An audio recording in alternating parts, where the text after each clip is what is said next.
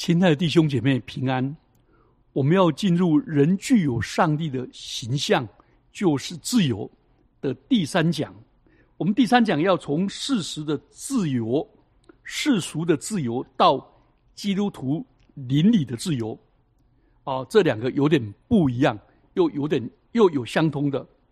好，基督徒有邻里的自由，但基督徒在这个罪恶的世界里。我们上帝的儿女跟世人这世间有互动，所以我们也希望这世界所拥有的两种自由也成就在我们身上，那就是消极的自由和积极的自由。好，我们来看第一大点：什么叫做消极的自由？消极的自由就是在法律内，只要不犯法。你就可以发挥你的权利跟自由去做做好多事。那消极的自由是十七世纪以后，尤其美国革命非常的强调，只要不犯法，我就有言论的自由，自由，我可以有权利自由的讲话，我有人身的自由，人不可以。关我，我只要不犯法，不可以关我，不可以杀我。所以人生的自由又越来越多。以后美国总统威尔逊又提到四个自由，就免于恐惧的自由等等。好，这些消极的自由其实是一个非常伟大跟尊贵的自由，这是中国史上没有的。到现在还是没有，只有华人，只有台湾才有真正的自由。西方的封建社会，各行各业都是世袭的工作。铁匠就姓史密斯，儿孙也叫史密斯；裁缝叫 Taylor，儿孙也做裁缝。想做农夫。都没有自由，但是今天我只要不犯法，我可以自由的选择职业，选择居住的所在、户籍，我甚至于可以选择医生，也可以选择 second opinion 第二个意见等等。所以，我们台湾有太多的自由了，这些都是消极的自由。只要你不犯法，不妨碍到别人，你都可以大胆的去做。好，第二种叫做积极的自由。消极的自由是不犯法的前提下，不妨碍人的前提下，我可以做什么？而这个积极的自由是，当我想要做什么，不但不被拦阻，而且还有资源帮助我做这件事。这是十九世纪受社会主义的影响，人还在争取。积极的自由，譬如说，我要做厨师，这个社会或者政府就要提供我学厨艺的机会，甚至于提供我开餐馆的资本，让我能够做，让我有才艺、有能力，也有资本，这是社会福利国家的积极的自由。又如义务教育，政府提供或者强迫国民免费读书。我们以前是六年，还有变成九年国教，现在变成十二年国教。这个很好，但政府要做很多事，但是个人就卸推卸责任。很多学生最想要的自由是翘课，而不是上课的自由，这好可惜。积极的自由有它的好处，也有它的限制。那基督徒要不要争取基督积极的自由呢？这个罪恶的世界会过去，是短暂的，但是上帝要我们尽钱度日，平安度日。所以，如果像所罗门那么丰富、富裕，这并不这不是罪恶。上帝是。后赐百物给人享受的上帝，所以享受上帝所赐的百物，没有什么好罪恶感的。享受上帝所给的智慧，我们中间若有缺少智慧的，应当求那或赐予人也不斥责人的神。所以，上帝要让我们生活中充满着富裕，充满着感恩，充满着智慧，这些都是美好的。但是有个限制：如果不认识上帝，如果没有脱离罪恶的辖制，即使你生活在最幸福的国度，受到最优良的教育、文化、经济、生活水平好，而且不断的改进，政府给你很多的自由，其实你的心灵还是不自由。所以，人人都是这样自由的话，不受管束，不受真理的管束，社会出大问题啊！校园的霸凌就是缺乏管教，但是一旦要管，人文主义、人本主义的又说这对学生不公平，所以整个台湾跟欧洲都在走这一条路来，尽量提供你吃喝玩乐。啊解除各种限制，从人的观点是好的，但是从圣经的观点，我们就发现解除任何限制背后的前提是：如果那是罪恶，这个不可做，那个不可做，那为了自由，我们就否定这个罪恶。所以通奸。除罪化，早在欧洲都合法了，不是罪恶。同性恋也是一样，不但合法，而且可以领养孩子，按他们自由的方式生活，而且不可以限制，也不可以歧视，而且要提供足够的方便。背后理由就是没有罪恶这件事。可是这个跟圣经所强调的罪恶是。不一样的，圣经强调我们人的自由是来自我们的情欲跟罪恶，但是至少西方还不敢说杀人不是罪恶，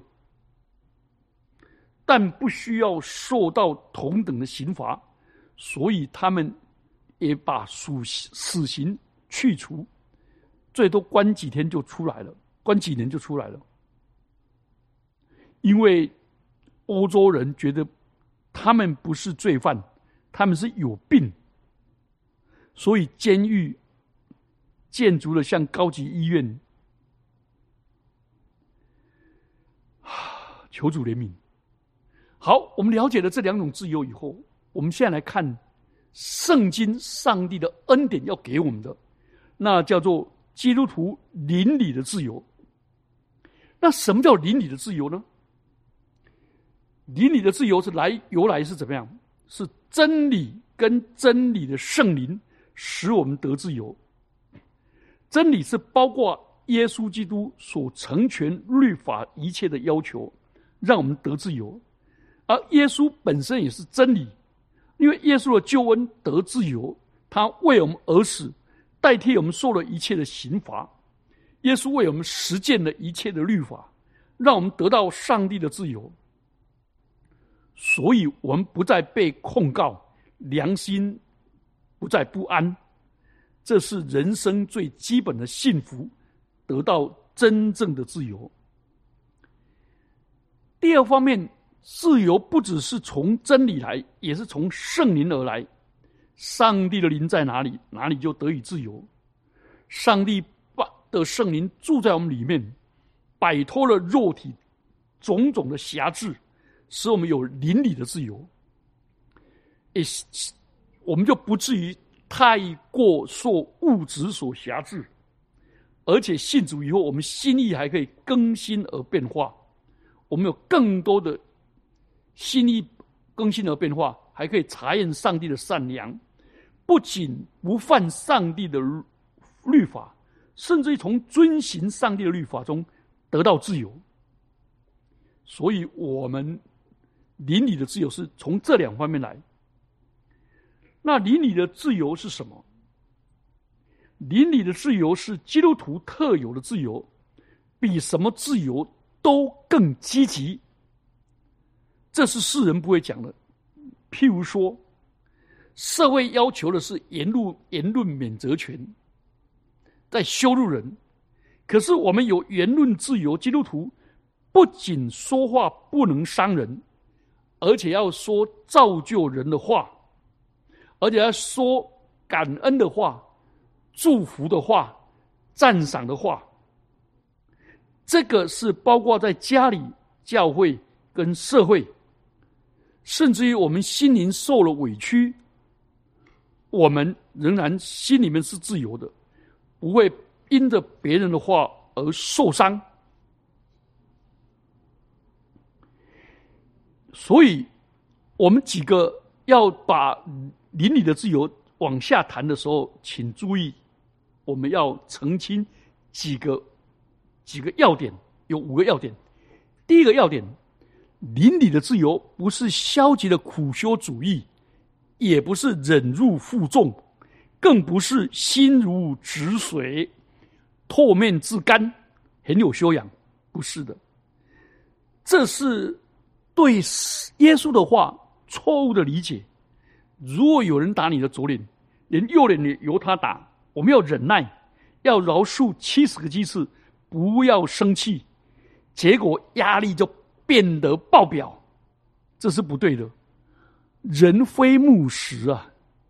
我们活在这么多的罪恶当中，不公平的世界，若没有做错，我们平白受了这么多不合理的待遇，怎么办？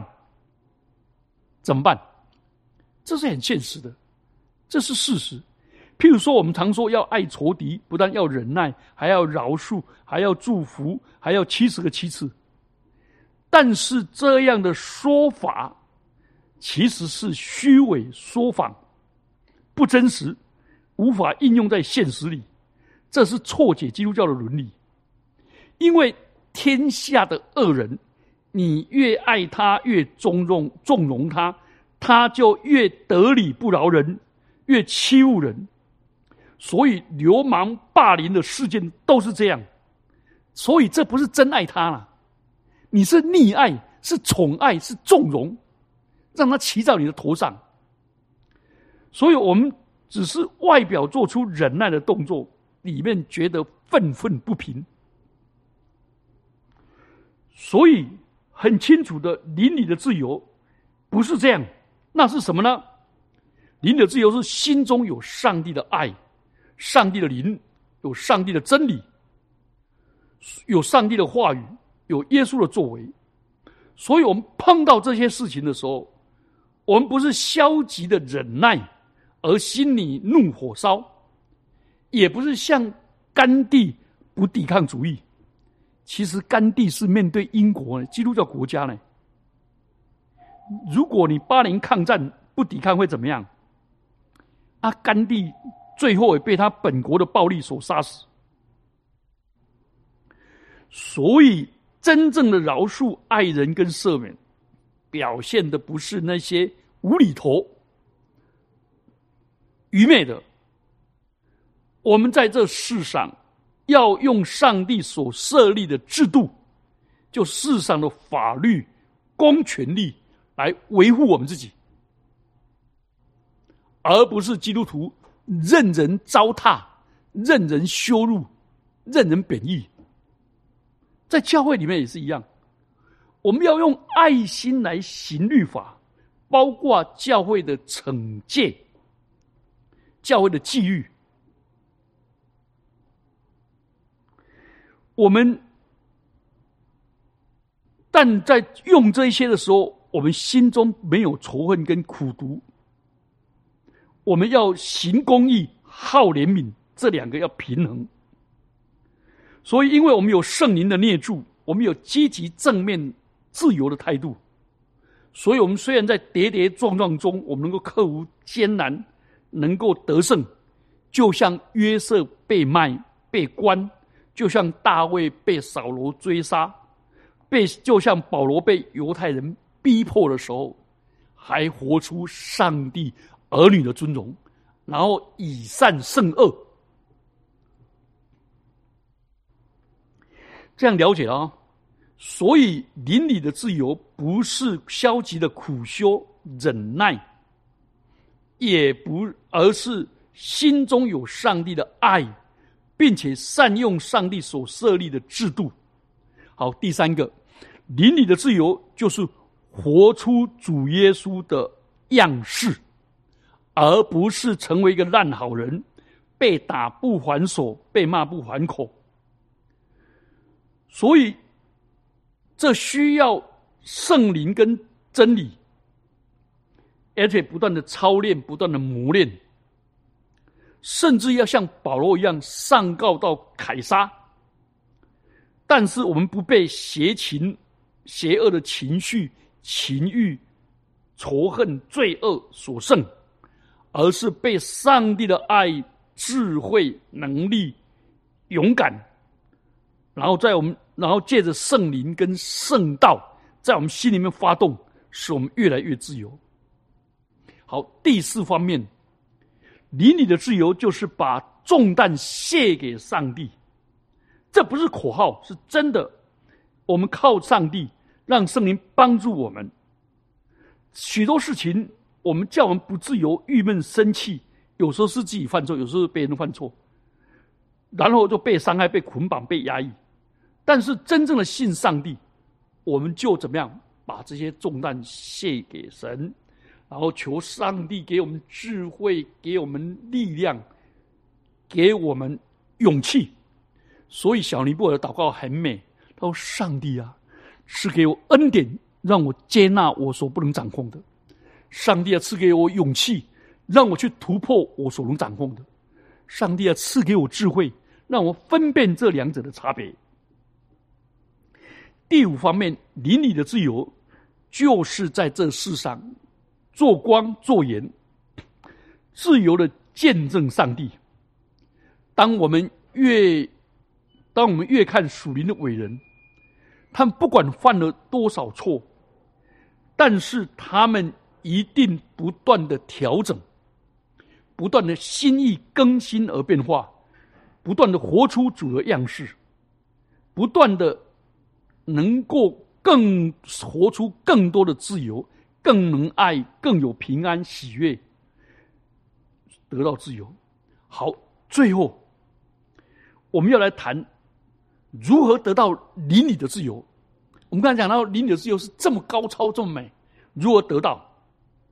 我们知道是借着真理的圣经跟真理的圣灵得到自由。那我们要怎么做得获得呢？第一个信心，相信真理。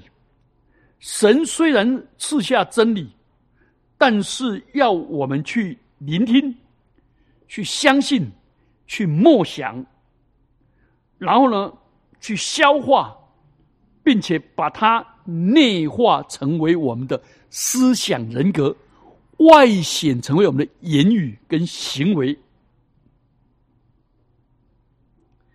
希伯来书四章二节说：“有一些人没有功效，因为有福音传给我们，像传给他们一样，只是所听的道与他们无异，因为他们没有用信心与所听的道相调和。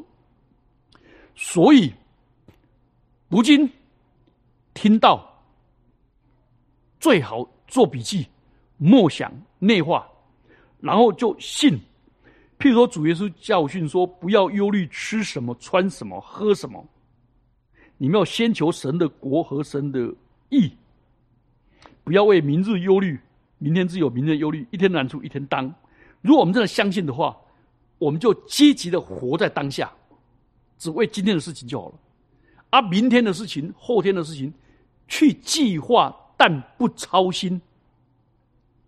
譬如说，主耶稣说：“我留下平安给你们，我所赐的平安不是世世人所赐的。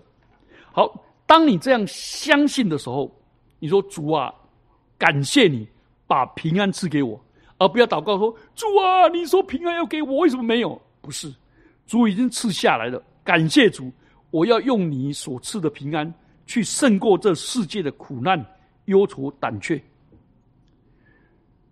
然而，我们更要学习保罗所说的《腓立比书》四章四节说：“你们要靠主喜乐。”我在说，你们要喜乐。再举个例子，如果像耶稣说：“你们信神也当信我，因为在我父的家里有许多住处。我去原是为你们预备地方。”我们一信，我们就知道说：“哦，原来主耶稣在天上为我预备地方，我可以。”死到临头也不惧怕，因为主与我同在。当我的身体跟灵魂分开的时候，安然离世的时候，我要到天父的家里去。所以，这种对死亡的看淡、看开，不止哦，是充满着盼望，就不容易。就不会恐惧。我们知道彼得被抓去监狱里的时候，其实他是面临第二天就要被西律王审判杀掉，像雅各一样。请问临终最后一夜睡得着吗？吃得下吗？彼得睡着了。两只手跟两只脚旁边各扣着一个罗马兵丁，他仍然睡着了。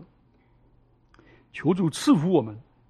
好，我们刚才讲的是有信心，听神的话，听神的话，读神的话，就把它内化默想。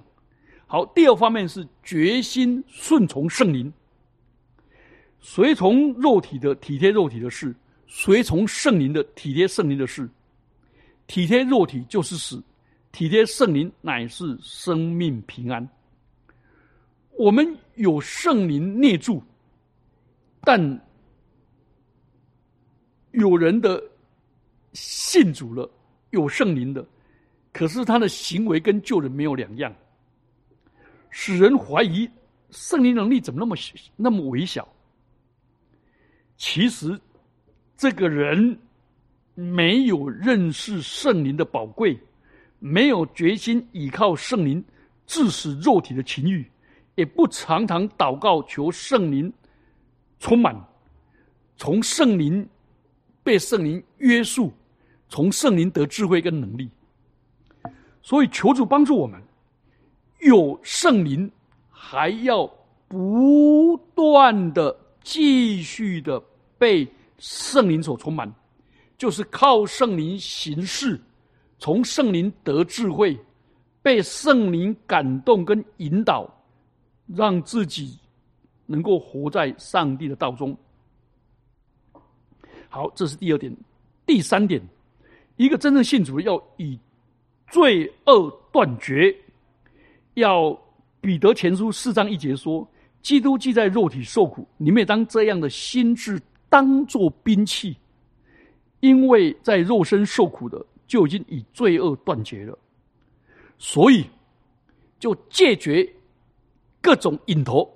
瘾头的他一个念头，烟瘾叫烟昏，烟酒哎酒瘾叫烟酒，啊毒瘾叫做烟拔掉。这些瘾就决心就跟他断绝。觉悟要受苦到流血的地步才有功效。希伯来书十二章第四节说：“你们与罪恶相争，还没有抵挡到流血的地步。”所以求主帮助我们勇敢的，那个啊！如果我们要做的时候感到力有未逮跟软弱的时候，我们来学保罗所说的。你知道保罗这个人本来跟我们一样软弱。立志行善由得我，只是行出来由不得我。罗马书七章十八节，他后来变刚强了。他说：“靠着那加给我力量的圣灵，我凡事都能做。所以靠着圣灵，而且他说我是攻克己身，叫声服我，所以他过着一个很节制的生活。求主施恩赐福我们，帮助我们。好，我们一起来祷告。主啊，感谢你帮助我们得着邻里的自由，也帮助我们真的信靠你的话语，阅读你的话语，聆听你的话语，默想你的话语，并且存记在心，内化成为我们的思想、人格，外显成为我们的言语跟行为。也恩待我们，不断的被圣灵所充满，靠着圣灵行事，以至于我们能够活在圣灵中，不消灭圣灵的感动。恩待我们，也让我们像保罗一样，靠着那加给我力量，凡事都能做，甚至愿意抵挡罪恶，直到流血的地步。奉基督耶稣的名祈祷，阿门。